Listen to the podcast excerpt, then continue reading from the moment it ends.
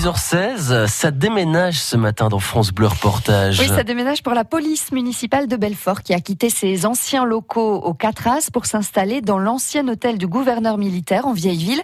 Un bâtiment de 1000 mètres carrés entièrement remis à neuf que vous avez pu visiter, Émilie Pouf. Oui, alors tout n'est pas encore complètement fini. Hein. Il reste quelques ouvriers, quelques échelles par-ci par-là. Mais en effet, les 28 policiers municipaux, les agents de surveillance de la voie publique et les gardes champêtres ont pu intégrer leurs nouveaux locaux à la fois modernes et anciens. Les faux plafonds ont été gardés, ainsi que les vieilles cheminées ou encore une peinture d'origine dans l'escalier principal.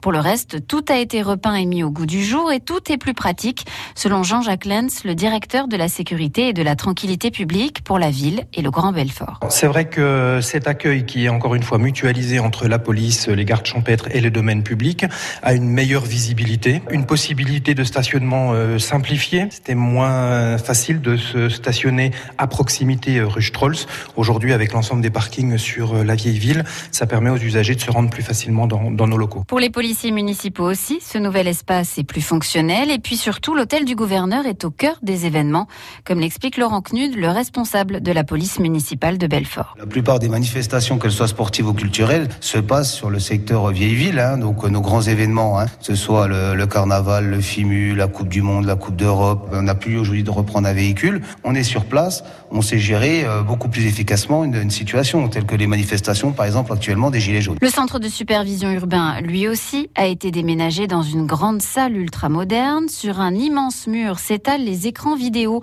où sont analysées les images des 100 caméras de vidéosurveillance de la ville par un opérateur présent 24 heures sur 24. Un autre se trouve juste à côté pour regarder les images du domaine public, c'est-à-dire la vidéosurveillance des parkings souterrains de la ville. Gérard Picpaille est l'élu en charge de la sécurité à Belfort. L'opérateur, bien évidemment, commande les caméras avec un joystick. Il va chercher ses caméras, il va chercher des images. Lorsque l'opérateur voit l'attitude de gens qui ne vont pas, bah, il, il, zoome un peu sur eux. Et s'ils arrivent à dégrader quelque chose, il prend contact immédiatement avec la police municipale, les, les agents qui sont sur le terrain, ou alors avec la police nationale. Les images ne quittent jamais le centre, à part sur réquisition du procureur dans le cadre d'une enquête. Et l'Office de tourisme de Belfort devrait intégrer la deuxième partie de cet hôtel du gouverneur. Juste à côté, ce sera le 24 mars prochain. Si vous voulez voir des images des nouveaux locaux de la police municipale, c'est sur francebleu.fr.